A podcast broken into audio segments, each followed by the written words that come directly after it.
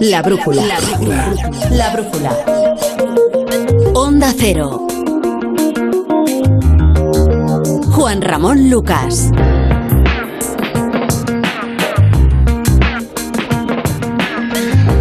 Teléfono del programa 608-962-492, 608-962-492. Lo recuerdo en este comienzo de la segunda hora del programa, que es también suyo, que se abre también, como no, a escuchar su opinión, su punto de vista, su crítica, la reflexión a la que quiera invitarnos, lo que quiera compartir. 608 608-392-492. Espera, que ya me he liado con el teléfono. 608-962-492. En las últimas horas de este día de puro calor, aunque algo menos que ayer, estas últimas jornadas antes de que entre el verano, y ya decía ayer Brasero, y hay que creerle, desde luego, porque no se equivoca casi nunca, que el verano va a comenzar con algo, con temperaturas algo más suaves que las que las que están despidiendo esta primavera. Con los incendios, ya sabe usted que le estamos contando en días como hoy y con algunos otros eh, asuntos, algunas otras cuestiones que hablan también de incendios, pero en, en política, si me permiten la, la, metáfora. A ella nos vamos en, en la mirada a los puntos cardinales de hoy viernes 17 de junio de 2022. Oltra se queda.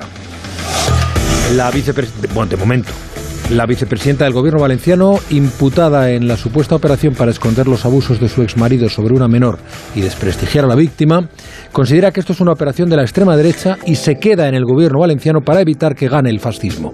Onda Cero Valencia, Amparo Sánchez. La vicepresidenta del Gobierno valenciano, pese a su situación de investigada, dejaba claro que no hay una línea roja que le haga plantearse un adiós. Considera que su postura es coherente, una coherencia que dice ha guiado siempre su carrera política. Rechazaba otra cualquier comparación entre su situación y la de Francisco Camps, al ser recordada por sus declaraciones cuando ella estaba en la oposición y pedía la dimisión del expresidente de la Generalitat. Preguntada por si ha hablado con Chimo Puig de su imputación, confirmaba que no, pero que cuenta con el apoyo de todo el Consejo.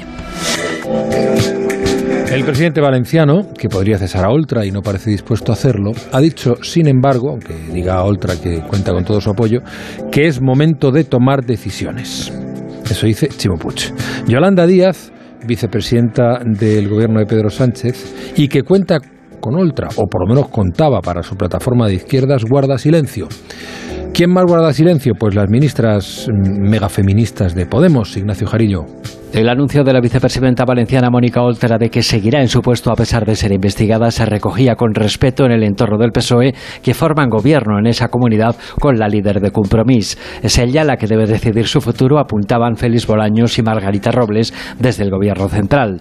La líder de Unidas Podemos, Yolanda Díaz, hoy no ha emitido ningún mensaje de apoyo o reproche hacia Oltra, con quien cuenta junto con la alcaldesa de Barcelona, Ada Colau, o la madrileña Mónica García de Más Madrid, para sumar su próximo proyecto político que se presenta el próximo 8 de julio. El día 30 de junio puede volver la huelga a la carretera. Los transportistas recuperan la protesta porque denuncian que, pese a las promesas y las subvenciones, siguen trabajando a pérdidas. La huelga general se retomará el 30 de junio si el próximo 26 la plataforma de defensa del sector del transporte lo acuerda en la consulta que realizarán asamblea. El día 28 decidirán si se unen a este paro indefinido el resto de las asociaciones del Comité Nacional del Transporte por Carretera. Los transportistas dan de tiempo hasta entonces al gobierno para actuar contra la escalada de precios, porque aseguran seguir trabajando a pérdidas por el alto precio de los carburantes, que ya están por encima de los 2 euros el litro, una cifra que se come la bonificación del Ejecutivo. Por eso piden menos ayudas o prórrogas y más medidas directas, como sería un decreto ley que proteja sus costes de explotación cuando realizan un servicio. Una información de Jessica de Jesús. La justicia británica ha decidido la extradición a Estados Unidos del periodista Julian Assange, que ha conseguido eludir durante 10 años esa posibilidad y se acabó. Corresponsal en Londres, Celia Maza. Julian Assange está cada vez más cerca de ser extraditado a los Estados Unidos después de que la ministra británica de Interior haya firmado la orden de entrega. Un importante paso en un complejo proceso legal que se alarga ya una década, pero no el definitivo, ya que el australiano tiene ahora 14 días para recurrir. La justicia de Estados Unidos le reclama para procesarle por 18 delitos de espionaje e intrusión informática por revelar en 2010 cables secretos de las guerras de Irak y Afganistán. Mirando en la buena dirección. Juan Ramón Lucas.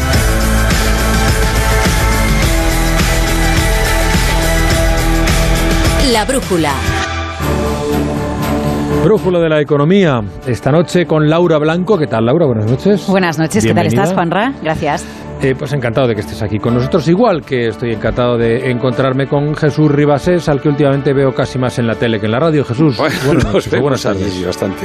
Pues muy bien, aquí, con un poquito de calor. ¿Qué quieres que te diga? Sí, pero aquí dentro no tanto. No, aquí no, aquí se está muy bien. Está bien. Aquí, aquí se está estupendamente. porque viene el Chapo a Pablazo. Hoy no se ha traído Rebeca, no sé si le habéis visto. Eh, no se ha traído Rebeca, se ha venido con una sudadera. Bueno, Se pone la capucha y todo, como si fuera un. No, pero aquí hace fresquito. Cantante. Yo, Aquí se está- yo llevo la Aquí cazadora. se está bien. aquí se está, bien, aquí se está muy bien. O sea, no, no.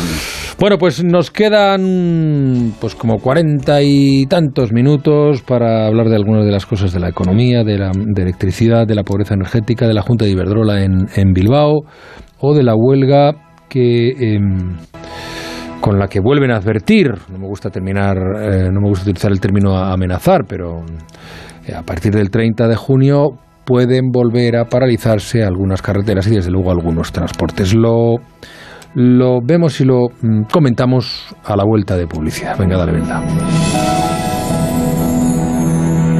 La brújula.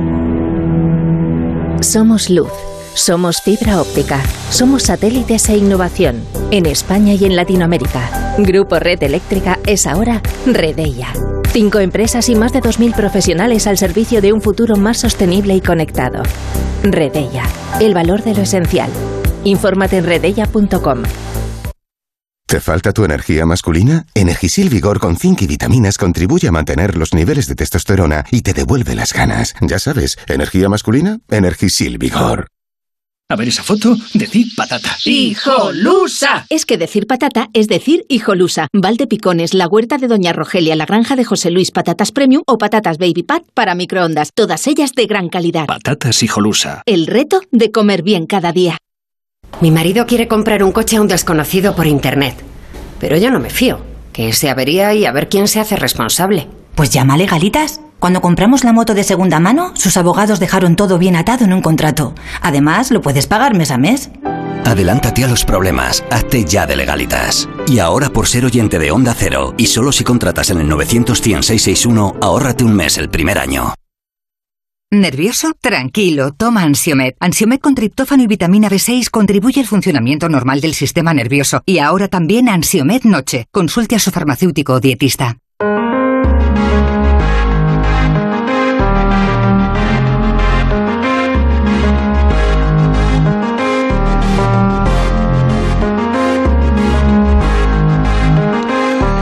Con Ignacio Rodríguez Burgos, en este punto, a las 9 y 8, eh, 8 y 8 en Canarias, la mirada cítrica. Ignacio, ¿qué tal? Buenas noches. Saludos, buenas noches. Este es un día especial para el periodismo. Hace 50 años comenzaba el caso Watergate. Sí, señor, usted debería mandar a alguien de mantenimiento a la oficina de enfrente. La luz está apagada, pero deben buscar los fusibles porque llevan linternas y no me dejan dormir. Un día como hoy, hace medio siglo, el vigilante de seguridad Frank Willis descubrió que algunas cerraduras del complejo Watergate de Washington habían sido manipuladas. Los agentes revisaron planta por planta todo el edificio de oficinas. En la sexta estaba el Comité Nacional Demócrata y allí detuvieron a cinco fisgones. The Washington Post publicó al día siguiente la detención y que uno de los arrestados afirmaba ser agente de la CIA. Se inició la investigación periodística con Woodward y Bernstein y su escurridiza fuente, Garganta Profunda. Años después se supo que el informante secreto era el número 2 del FBI, William Mark Feld. Entonces, la constancia del Washington Post fue heroica para sacar a la luz el caso, con la administración Nixon en contra. Este revalidó el cargo en las elecciones del 72, pero dos años después tuvo que dimitir acuciado por los casos de espionaje y la corrupción política. Mi dimisión del cargo se hará efectiva mañana al mediodía.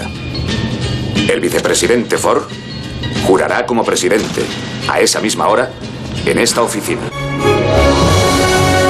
Entre unas cosas y otras, a Richard Nixon le dio tiempo a bombardear con saña Vietnam del Norte y abandonar el patrón oro, porque Estados Unidos ya no tenía capacidad para mantener la convertibilidad del dólar con el preciado metal. Esta decisión, años después, según algunos estudiosos, abrió la puerta a la inflación de los años 80. Se les olvida que por medio tuvo lugar la guerra del Yom Kippur y el primer boicot de energía de petróleo Occidente. Hoy día Occidente también está inmerso en procesos inflacionistas. No tenemos a Nixon, pero contamos con Putin. No tenemos la guerra árabe-israelí, pero sufrimos los embates de la invasión rusa en Ucrania.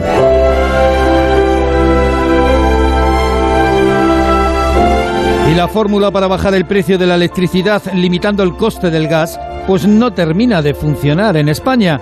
Es farragosa. Y el grifo del gas lo tiene el Kremlin ya no llega gas ruso a Francia y la pobreza energética pues aumentando. El 11% de la población española está en pobreza energética. Hablamos de casi 5 millones de personas. Son familias que no pueden mantener su domicilio a una temperatura adecuada. No todo el mundo puede encender el aire acondicionado. Y la energía empuja e inflama la inflación. Se confirma el 8,1% de la zona euro también que las primas de riesgo se relajan tras el anuncio de intervención del Banco Central Europeo. Eso sí, los países del norte no solo quieren imponer condiciones a los del sur, reclaman el regreso de los hombres de negro. ¿Los veis en el horizonte a los temidos hombres de negro? Hombre, yo, mm, a los hombres de, negro, los hombres y las mujeres de negro, que hay alguna también, eh, no lo sé, que a España le van a poner algún tipo de condicionamiento eh, si cuando el Banco Central Europeo ponga en marcha, si es que lo pone, un plan que está diseñando y que por tanto no sabemos en qué, en, en, qué, en qué va a consistir, aunque nos lo podemos imaginar, pues yo creo que sí, vamos, es, es, es, es, bastante, es bastante obvio.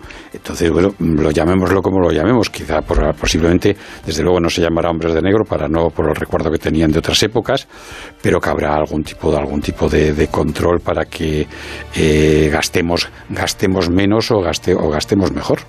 Lo que pasa es que estamos encadenando una crisis tras otra, una emisión de deuda tras otra y endeudamiento perpetuo. Yo he sido siempre defensora de los apoyos públicos, las políticas de Draghi y las políticas, por ejemplo, que nos acompañaron durante el COVID o tras la crisis financiera para para, para, sostener la economía, porque al final entiendo que las instituciones están para intentar equilibrar un poquito la, la balanza en, en, momentos extraordinarios, pero me preocupa que entremos en otra sin salir del anterior y esto se convierta en algo perpetuo. Sé que economistas de mucho prestigio en este país defienden que haya eh, medidas extraordinarias por parte del Banco Central Europeo para controlar la fuerte subida de los costes de financiación que, que estuvimos, bueno, que hemos visto las últimas semanas, que se ha acentuado esta semana con la deuda italiana sobre todo, pero a veces tengo la sensación de que estaría bien, está bien dejar que los mercados financieros reflejen la realidad, porque eh, a ver, yo entiendo que Nadal puede jugar con el pie infiltrado. Está mucho mejor el bajo en Wimbledon, como sabes muy bien. Mm. Y, y, a lo mejor se trata de eso, ¿no? Es decir, joder, vamos a infiltrar un poco, vamos a ayudar y puedes ir al partido de Wimbledon, precisamente. Eh, pero tengo la sensación de que si va a Wimbledon es por algo más que porque la haya infiltrado, efectivamente, porque se encuentra mejor. Y eso es lo que, eso es lo que me gustaría ver, eh, porque me da miedo que vayamos encadenando una una tras otra. Y efectivamente cuando eh, dices que, que, se está estudiando qué se va a hacer, es que tengo la sensación de que ha ganado tiempo el Banco Central Europeo, con vocabulario, con palabras, con mensajes de lagar, para ver en definitiva. Sí, vamos, efectivamente. Además, eh, la frase esa famosa que se atribuye a Mark, a Mark, Twain de que la historia no se repite, pero rima, aquí pasa exactamente lo mismo. Vamos a ver, en el, el 26 de, de, julio de 2012, cuando Mario Draghi pronunció su famoso a, el Banco Central hará lo que tenga que hacer y créanme, será suficiente, eh, no tenían ningún plan fue, fue, fue un órdago a, la grande de, Draghi, eh, respaldado porque el Banco Central Europeo pues no es que tenga todo el dinero del mundo, pero lo puede fabricar y entonces los mercados asustaron y entonces se, se tranquilizaron. Y mientras tanto, el Banco Central Europeo se puso a inventar todos los sistemas esos que, que, que, se han puesto en marcha desde entonces, desde las litronas de Draghi, los TLRT eh, que se llaman así, hasta otras, hasta otras fórmulas para poder comprar eh, deuda pública de los, de los distintos países europeos. Ahora yo me temo que es exactamente lo mismo, que aquí se ha echado un algo, lo que pasa que quizá la señora Lagarde pues tiene menos, menos no, no, no quiero decir empaque, pero menos estilo a la hora de echar el órdago y de asustar tanto. vamos a decirlo, tiene menos capacidad de comunicación que Mario Draghi. Recuerdo cuando llega el COVID y, ella dice lo contrario de lo que está haciendo ahora, que no, su labor no es controlar las primas de riesgo y se le echaron Sí, posiblemente sea, lo hayas dicho tú mejor que yo, lo de menos capacidad de comunicación. Tiene, yo te digo menos estilo para asustar, a, para dar miedo a los, a los mercados, ¿no? Que, que, Draghi, bueno, es que parecía asustar. Y entonces ahora están pensando a ver qué hacen y cómo lo hacen. Tú dices, dejémoslo, dejémoslo que el mercado haga, lo que corresponda. A mí me parece una, una, buena solución, pero es que, vamos, una buena solución teórica. pero es que en la práctica eso nos puede llevar a, a, un, a unas tensiones en el euro que son tremendas. Y, o sea, y si de repente tienes la prima de riesgo en, el sur de Europa a 500 o 600 puntos, que quiere decir que no se pueden endeudar esos Italia y España para poder pagar lo que tienen que pagar, es decir, las pensiones, los funcionarios, la, eh, los, los, profesores, los maestros, entonces tenemos tenemos un lío. Si eso se acelera, el euro se tensiona. Entonces, como eh, si llegamos a ponernos en la hipótesis eh, histórica de decir, no, rompemos el euro, romper el euro no es la guerra de Putin es una broma, es decir, es, es, otra guerra mundial. Entonces, es las consecuencias no son de destrucción de edificios ni esas cosas, ni de muertos por las calles, pero las consecuencias sociales y económicas sean tremendas. Entonces, bueno, alguna solución hay que encontrar. y, si la solución pasa, y, si la solución, y si la solución pasa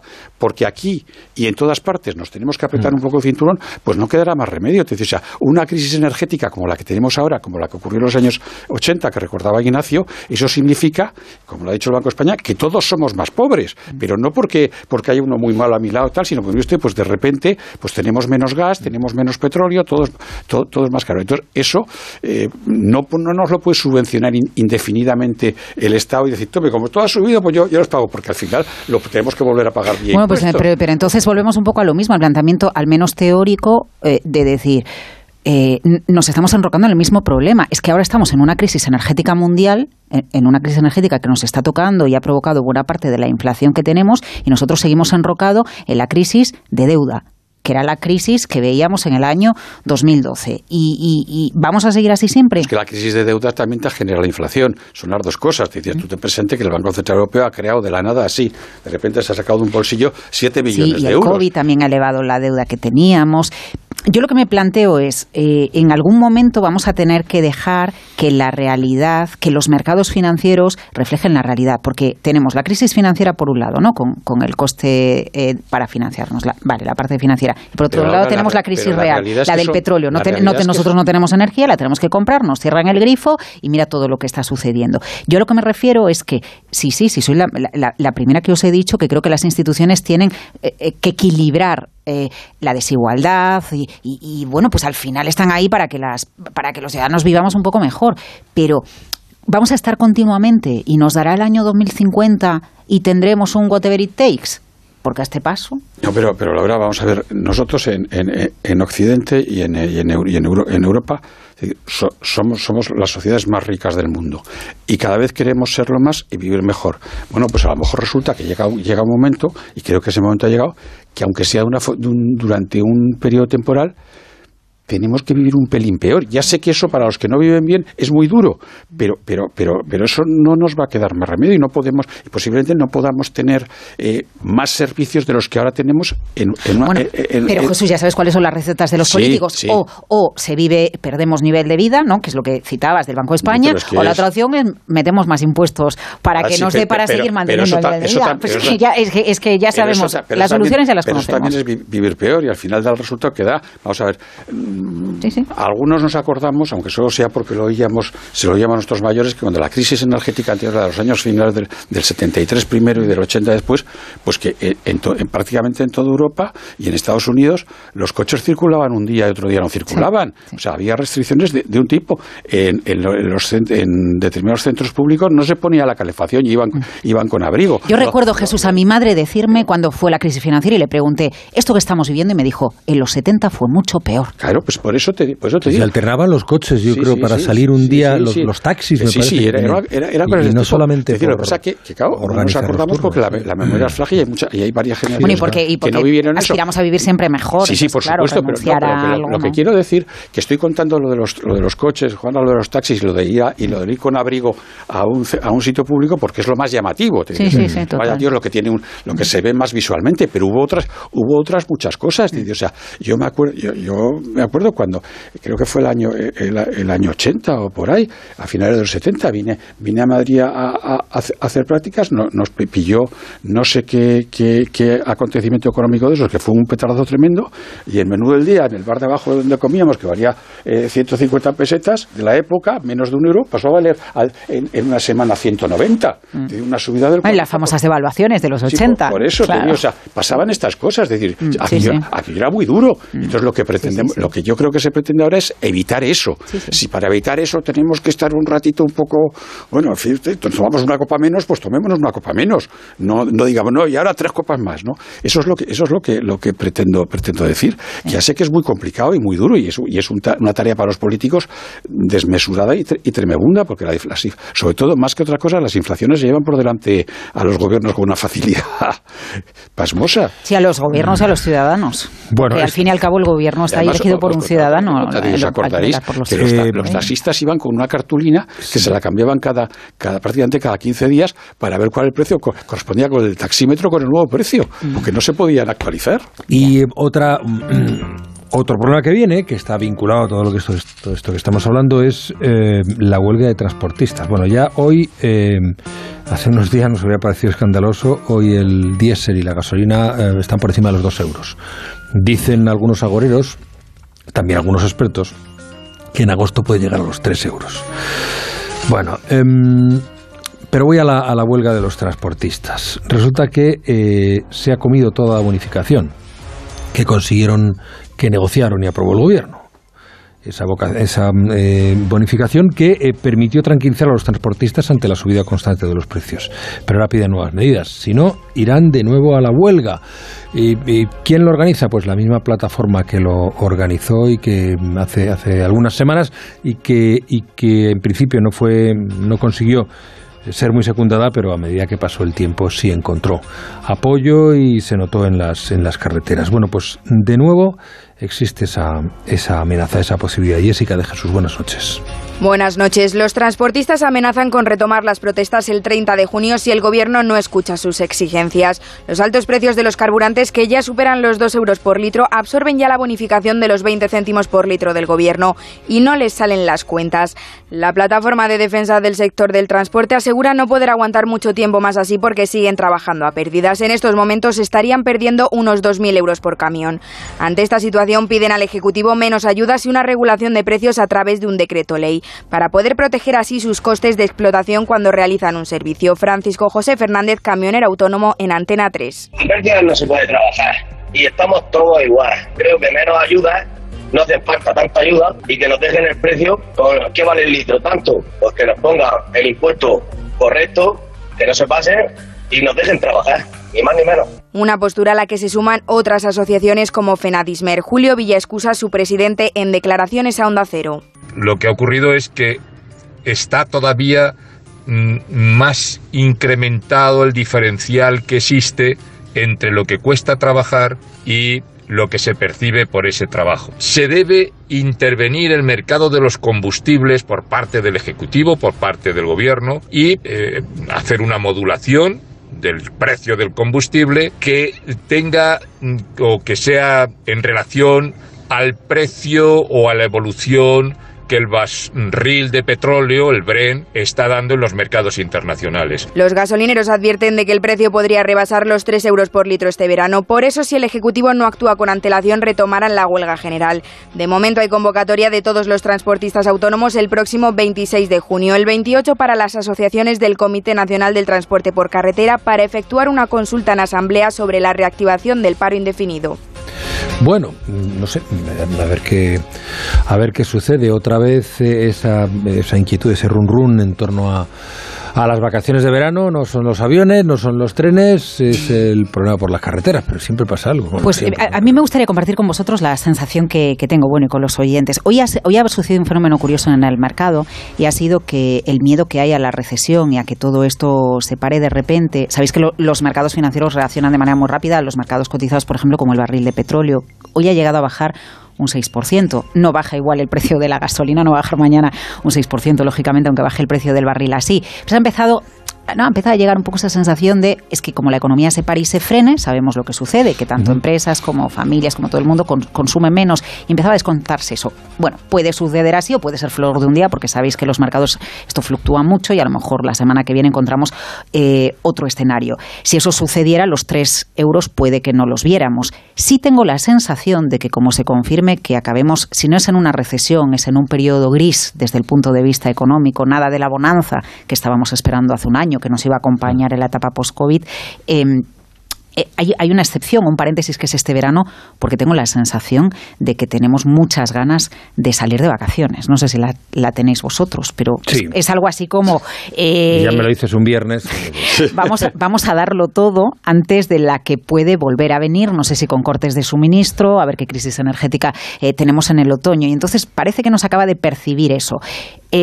Porque como se junte todo, la crisis energética, una crisis global, no sé, ya si los hombres de negro, que Jesús, mm, es que prefiero ni pensar cómo podemos acabar el año 2022. Y yendo a los transportistas, mm, los supermercados venden a pérdidas a los que se les entrega la mayor parte de la mercancía por camión. Las tiendas de ropa están actualizando precios o venden a pérdidas.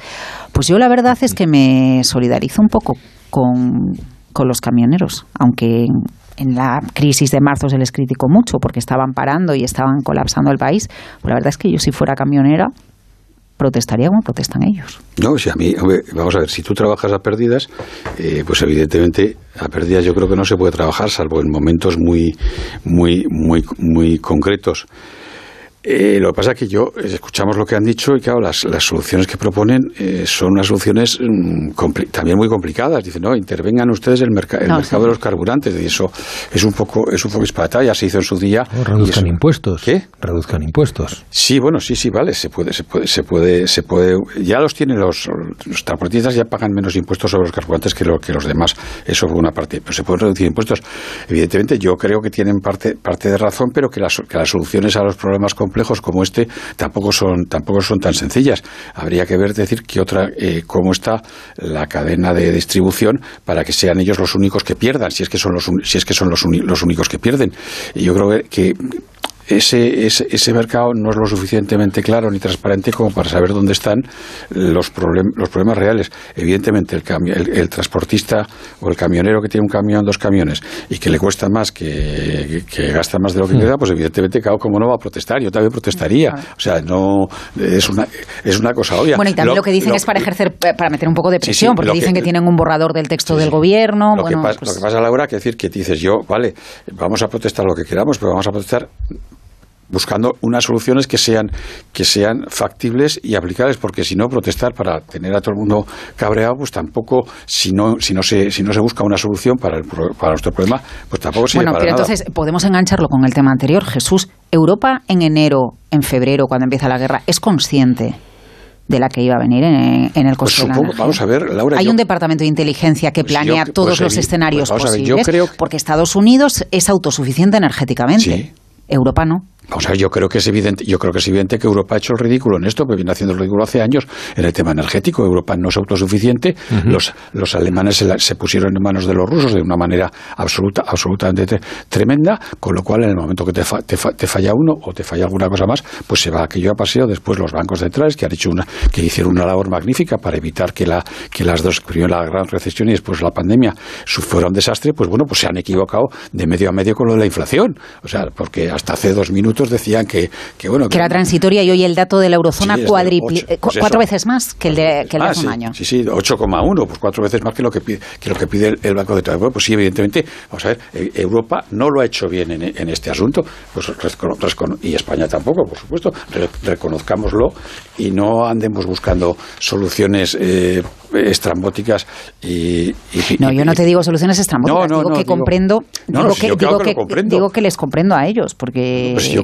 yo, yo- yo también los comprendo y nos, y nos comprendo a todos, oye, vamos a y nos comprendo a todos que nos decían que la inflación era una cosa de dos minutos y ahora todos estamos chupándonos lo que es la inflación, porque, porque, Mm. claro, en España la tenemos en el 8,7, creo que era eh, el, el- el último dato, cuando te dicen, no, no, es que ha bajado del, del, del 9, coma no sé cuánto, mes anterior, al 8,7, no, no, perdón, no ha bajado.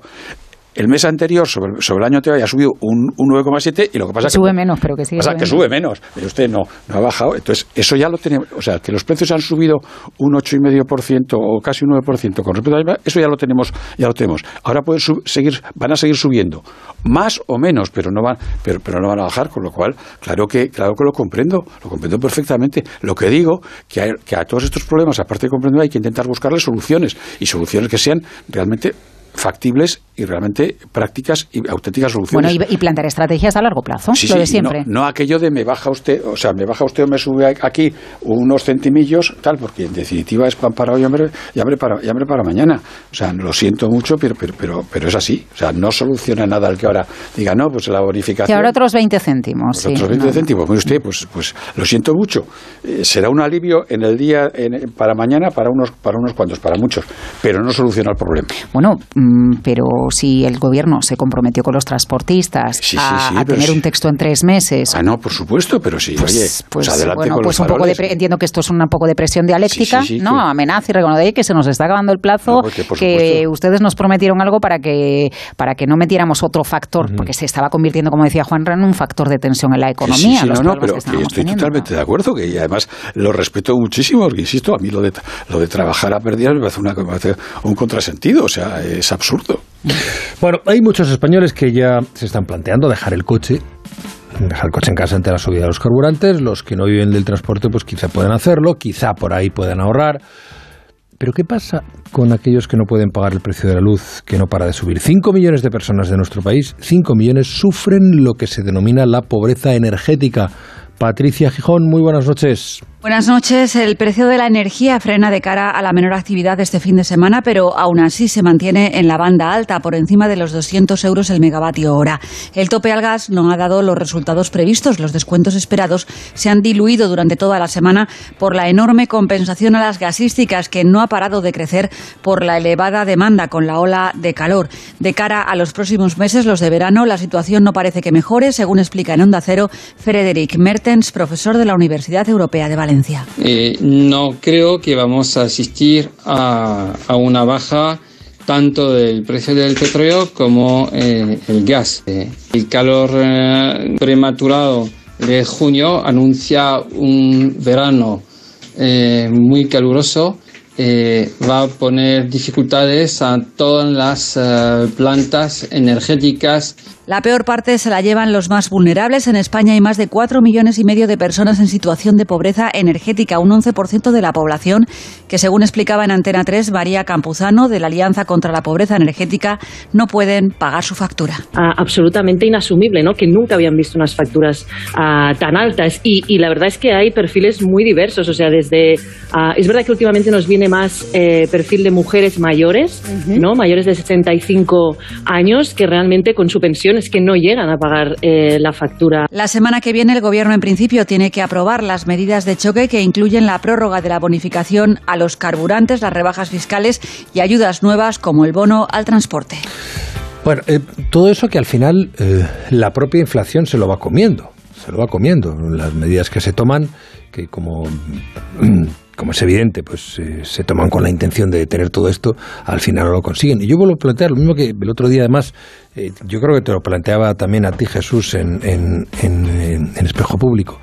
Pero no, se puede eh, adoptar medidas contundentes, vinculadas no tanto a, este tipo de subvenciones cuanto a impuestos.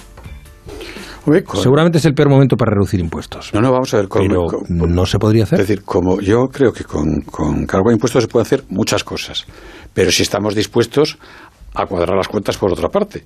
Ya. Es decir, o sea, con cargo de impuestos se puede hacer lo que, lo que quieras. Y evidentemente, hombre, yo creo que hay profesionales que te podrían decir dónde se pueden bajar los impuestos y si estas profesionales. Y después también hay, quien te podría decir qué gasto se podría, digamos, eh, controlar, un poco, controlar un poquito más. Pero claro, eso es mm, eh, una, una, una- vamos, una, una cuenta de suma y resta. Es decir, o sea, lo que quites, lo que reduzcas por un lado te va a subir por otro lado. Y si no lo equilibras, pues vas a, vas a volver a tener, a tener otro lío. Con lo cual, medidas contundentes, sí, pues oye, redu- o sea, bajas la, la, la fiscalidad de ese tipo y se reduce, y se reduce, pero, pero después tienes un agujero por otra parte que lo querrás compensar. Y esa compensación no es, no es tan sencilla. No, ahí tenemos un, Houston tenemos un problema. Y el problema además, eh, con respecto a lo del gas, el gobierno ha tenido muy mala, el gobierno hay que reconocer que ha tenido muy mala suerte con esto de la excepción ibérica, porque le, está- le- le ha empezado a salir mal y puede seguir saliéndole mal, no por su culpa. Diría, yo os, os doy un par de datos. Yo no tengo el dato de hoy porque no lo he podido, no me ha dado tiempo a mirarlo, pero ayer el precio del gas natural en los mercados europeos subió casi un 30% ayer. Por los cortes que está... ah, Sí, pero ¿sabes- ¿sabéis lo que ha pasado? No, lo que ha pasado han ocurrido dos cosas. Que una terminal de- en, en un puerto en Estados Unidos, en el, en el- Freeport LNG, que es donde, de donde sale el 15 o el 20% del gas que viene a España, pues han, teni- han tenido, han tenido una, una explosión y va a estar cerrado tres meses. Entonces, y, en, y hay una y, y el gasoducto este Nord el no- Stream. Nord Stream, ese también resulta que tienen una turbina de bombeo estropeada. Está, nos falta. y- y- ¿Qué? Encima se nos avería. No, no, no, no, no, pero es que además es que la de, la, la de recambio está retenida en, Cana- en Canadá por las sanciones a- Pero, a pero vamos, Rusia. pero me encanta que des estos datos, Jesús, por un motivo, porque cuando diriges la política europea exterior Claro, pero es y, que- y cuando eres una potencia, cada decisión que tomas tiene muchas consecuencias. No, por eso y cuando, por, por eso yo antes os planteaba, ¿hay alguien que en un departamento de inteligencia en ahí. Bruselas diga, eh, de- con- según qué actitud adoptemos y eh, las consecuencias que todo esto va a tener? No. Cri, No. cri, cri, cri, cri, cri, cri. No, Laura, es obvio, ¿no? Es que dependientes de Estados Unidos, que está incrementando sus ingresos por energía, porque es autosuficiente energéticamente, una barbaridad. Nosotros con una inflación galopante, con un Banco Central Europeo que no es capaz de subir los tipos de interés para controlar la inflación por miedo a llevarnos a una recesión. Las deudas disparadas, si no nos ha dado tiempo, fíjate tú que podíamos haber eh, utilizado eh, las políticas de los últimos meses y todos los fondos europeos para, para reactivar la economía, meter políticas de largo plazo, eh, políticas estructurales, inversión en industria. Y a ver, que a golpe de viernes yo no quiero ser ceniza, pero es que intento ver la luz del sol. Mira, yo ayer con Yo la, soy optimista, porque si al final siempre sale. con la esperanza Bueno, eso, de... pero eso es como lo de los periódicos. Tú no recuerdas en los años de- en los años 90 que yo viví, eh, parecía Salir que nunca optimista. publicabas el periódico y siempre salía la edición por la noche. ¿no? Eh, eso es verdad. Eh, con la esperanza de encontrar cierto, mm, cierto barniz optimista, le pregunté. Ayer estaba sentado aquí en este mismo estudio el ministro de la Seguridad Social, eh, don José Luis Escribá. Y le dije, pero bueno, claro, los economistas, el futuro, es imposible prever esto. no hay forma". Me quedé como estaba. Es decir, eh, los economistas, eh, los estudiosos, nadie puede con la incertidumbre de la guerra. Nadie puede con una realidad que nos sobrepasa y sobre en torno a la cual no sabemos, no tenemos no solo un- una, una bola de cristal, sino que cualquier análisis es completamente eh, puede ser completamente abatido por los disparos de la artillería rusa. No sabemos, no sabemos. Pero en fin, es lo que hay. Eh, permitidme que os cuente y que comparta con los oyentes, bueno, es lo que hay y hay que seguir contarlo, hay que seguir contándolo y Alguien también puede ser mm, optimista, ¿por qué no? En Bilbao se ha reunido hoy la Junta de Accionistas de Iberdrola. la mayor eléctrica de Europa, ha registrado unos beneficios por valor de casi 4.000 millones de euros. Onda Cero Bilbao y Uñel Orriaga. Objetivo cumplido. La Asamblea Anual de Iberdrola ha contado con un respaldo importante de sus accionistas, con un quórum de más del 72%, participación que tenía el premio si se superaba el 70% de un dividendo de involucración, un euro por cada 200 títulos. Esta gratificación eh, quedará además incorporada a los estatutos de la compañía, en un año que el presidente Ignacio Sánchez Galán ha calificado de extraordinario, con un récord de beneficios. Como resultado, nuestras ventas han alcanzado la cifra de 39.114 millones de euros, con un incremento del 18% respecto al 2020. Y los beneficios se situaron en 3.855 millones, con un crecimiento del 8%. El 2021 la energética obtuvo un beneficio neto récord de 3.885 millones de euros, incrementando la cifra en un 8% con respecto al ejercicio anterior y superando los objetivos que se había marcado. La brújula, la vida a partir de las 8 de la tarde. Juan Ramón Lucas.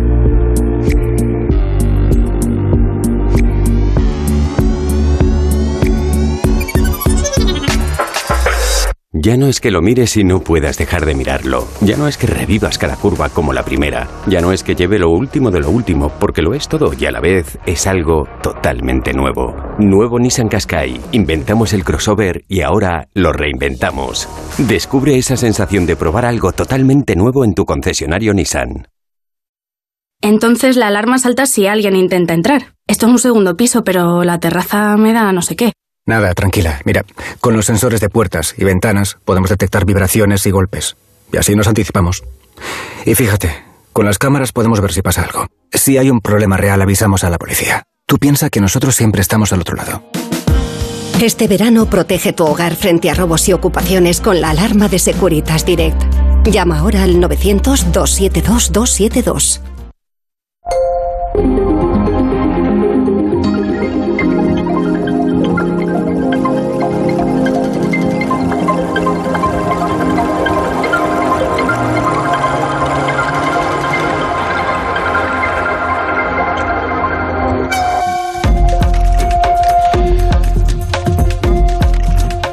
Me dicen que Ana Comellas, que está a punto de, de hablarnos, no, no, sé de qué, pero así funciona esto, eh, nos ha propuesto que pongamos una canción. Además, a mí me gusta mucho. Vamos a ponerla, venga. El costo de la vida sube otra vez. Eso que baja ya ni se ve. El dominicano Juan Luis Guerra. Comer. Una libra de arroz y una cuarta de café. A nadie le importa qué piensa usted. Comellas, buenas noches. Buenas noches, Juanra. No me digas que no he elegido una buena canción. Sí, sí, sí. A mí me gusta mucho además. Es una canción económica. Yo, mm, Sí. como diría el profesor Rodríguez Brown, que creo que en alguna ocasión ha estado en su sección de los lunes, en La Bruja. Bueno, sí. tiene, tiene sentido. papeletas, desde luego. Oye, eh, 30 años tiene además, eh, pero me parece que, que- y por ahí deben ir los tiros, ¿no, Ana? Eh, de esta de absoluta actualidad. Claro, nos vas a hablar de los combustibles, de la inflación, de los tipos de interés. Pues mira, Juanra, te voy a hablar de todo eso y de mucho más, porque hoy vamos a hablar justo del título de la canción, de costes. Somos un agujero en medio del. Eh, Entonces no hace falta que te haga la pregunta de rigor. Todos sabemos lo que es un coste, la cantidad de dinero que pagamos por una cosa. Bueno, no exactamente, Juanra, pero te lo voy a comprar, mira, nunca va. mejor dicho. Porque hoy lo que me va a interesar es clasificar los costes, aflorarlos todos, no dejarnos ninguno escondido y reflexionar sobre algunos que no son tan evidentes. Y voy a empezar con una distinción clásica, fijos y variables. ¿A qué actividad te quieres dedicar hoy, Juanra? Te dejo elegir. Eh, bueno, soy que puedo elegir hoy me pido ser mm, dueño de un restaurante con estrella Michelin. Ah, muy bien, pues deseo concedido. Vale, va, Ya te pongo el gorro y todo. Pues vamos a ver lo que te cuesta tener tu restaurante. Los costes fijos son aquellos que vas a tener con independencia del número de comensales que tengas en el restaurante. Alquiler del local, instalaciones Mm. de la cocina, mobiliario del salón, menaje, vajilla, incluso el personal mínimo que necesites en cocina y en sala. La buena noticia, que su importe lo conoces de antemano. La mala, pues que no hay forma de reducirlo a corto plazo. Eso también es verdad. Bueno, ¿y el coste variable? Pues es aquel que sí va a depender del volumen de actividad. Cuantas más esferificaciones de mango en tus platos, pues más mangos tendrás que comprar. Y cuantos más servicios des, cuanto más volumen de negocio tengas, también. Vale, este sí puedo reducirlo, ¿no? Si el, si el mango es muy caro, puedo, no sé, puedo quitar las esferificaciones o el mango. Eso es, a corto plazo podrás cambiarlo y si cerrases temporalmente el restaurante, pues no tendrías ese coste. El coste total de tu actividad va a ser la suma de todo el coste fijo más todos los costes variables que hayas tenido en un mes, por ejemplo. Y aquí voy a, a introducir un concepto que no es tan conocido, el de coste marginal y economías de escala. El coste marginal es el coste de producir una unidad adicional de uno de tus platos, digamos... El tarta de chocolate. Eso, que ningún restaurante que quiera tener en su mesa a Juan Lucas puede ignorarlo en su carta. Brownie, si es mm, para ser más preciso. Sí, pero por favor, sigue. ¿Cuánto calculas que te cuestan los ingredientes, la preparación y el servicio de una ración de tarta? ¿Tres euros? Pues no, No sé. exactamente, Juanra. Si solo produces una tarta, el coste van a ser todos tus costes fijos, digamos 10.000 euros, más esos 3 euros de coste variable. Coste total de tu tarta, 10.003 euros. Oye, eh, em, claro, así visto, la próxima vez elijo un puestecito de helados.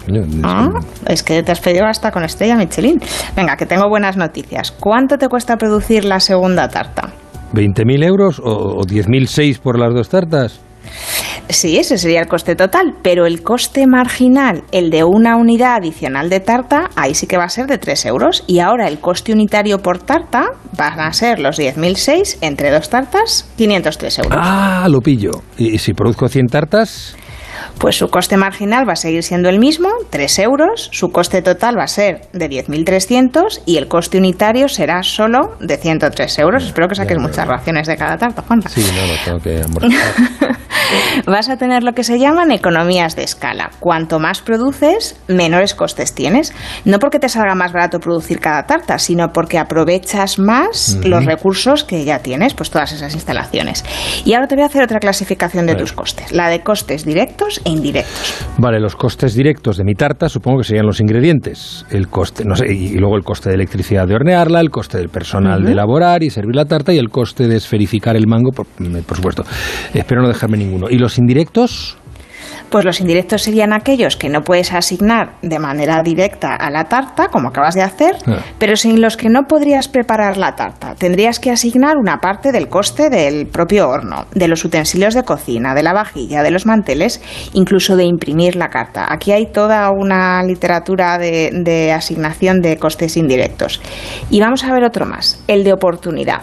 Ahora sí que tengo que preguntar, ¿qué es el coste de oportunidad?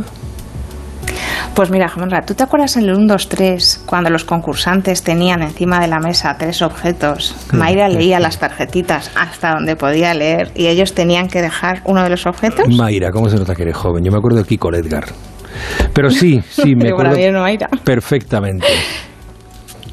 Pues mira, el que dejaban es la mejor representación del coste de oportunidad, porque es el coste o el beneficio de la opción que no has elegido. En tu caso has elegido tarta de chocolate con esferificaciones de mango y no has elegido tarta de merengue con esferificaciones de limón. ¿Tendrías más o menos éxito entre tus comensales con el merengue que con el chocolate? ¿Es más caro esferificar limones que mangos? Pues no sé si lo sabremos nunca. ¿Y algún otro coste? Pues mira, otro más, el coste hundido. ¿Coste hundido? Es coste hundido, sí. Es un coste que no recuperaremos porque ya lo hemos hecho en el pasado. Pon, por ejemplo, el coste de la reforma del restaurante. De cara a tomar una decisión sobre tu negocio, elaborar nuevos platos, esferificar limones, por ejemplo, no lo vas a tener en cuenta porque ese coste ya está hecho y, lo, y no va a determinar las posibilidades de beneficios futuros con los nuevos platos. Y ahora me gustaría proponerte un coste nuevo, uno que no contemplan, al menos todavía, los manuales económicos. Un coste nuevo, o sea, vas a ponerle tu nombre como descubridor al coste, el coste comellas. pues no creo que dé para tanto. De hecho, he estado buscando porque digo, es que esto tiene que existir, pero no es coste global, no es coste 360, eh, no es coste planetario, pero me gustaría hacer la reflexión. Mira, normalmente cuando pensamos en lo que nos ha costado una cosa, hablamos de su precio, ¿vale? En- Lo solemos eh, tratar indistintamente en el lenguaje coloquial. Y decimos, fíjate, esta camiseta me ha costado solo 10 euros. Puede que a ti te haya costado eso, pero ¿cuánto nos ha costado a todos? ¿Cuánto le ha costado al mundo? Quizá para que esa camiseta solo cueste 10 euros, el productor, para bajar sus costes fijos, que ya hemos visto, se ha llevado la producción a un país donde no haya tanta legislación sobre medio ambiente o en materia laboral. El coste de producción va a disminuir, pero el, el impacto ambiental de esa producción y el del transporte para traerlo va a subir, solo que no lo va a pagar el productor ni el consumidor, sino que lo va a pagar el planeta y la sociedad en su conjunto. El coste laboral también podría ser más bajo porque las condiciones laborales quizás sean peores. ¿Y si pagásemos a esos trabajadores prestaciones como las que, las que tenemos en Europa? Si el coste generado de producir en esas condiciones se calculase como hemos calculado un coste indirecto, se lo podríamos sumar al coste de la camiseta y quizás su precio no sería de 10 euros. Claro, ¿cuánto cuesta un cambio climático, no? Pues me temo que a esa pregunta, Juanra, no tengo respuesta. Pero en cualquier caso, aunque no sepamos su coste, nos va a tocar pagarlo igual.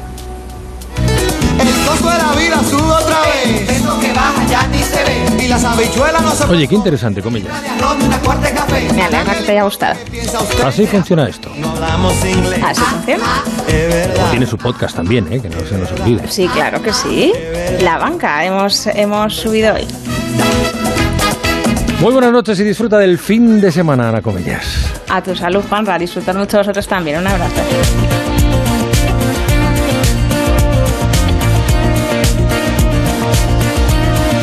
He aprendido yo de costes. No sé si me servirá de mucho. No sé, quizás sí. Cualquiera sabe. Siempre sirve. Gracias, Jesús Ribases, Laura Blanco. Un placer, como siempre. Ay, me ha encantado. la- Yo me quedo con ganas de seguir hablando, pero bueno, vale. Hasta otro Vale, día. pues, lo que pasa es que tenemos que terminar. No, ya, pues nada, otro día os Ah, digo. de Me encanta estar con Jesús porque yo le veo mucho en el Banco de España, cuando nos citan allí, es donde le veo realmente y nada, pues que hasta cuando queráis. Pero me encanta porque habéis tenido, además cuando estáis, no sé si coincidís muchas veces en el programa, No, hacía tiempo, ¿eh? pero debatís bien, me gusta. Muchas me gracias. gusta. Muchas gracias. Siempre estamos de desacuerdo, Hoy en hemos aprendido. desacuerdo. Bueno, está muy bien. Ahí se, ahí, se, ahí se enciende la luz desde ese desacuerdo y esa es toma de posiciones. No, Totalmente. no hay un desacuerdo profundo, pero está bien el debate. Sí, sí. Os espero la próxima semana. Cuidaos. Adiós.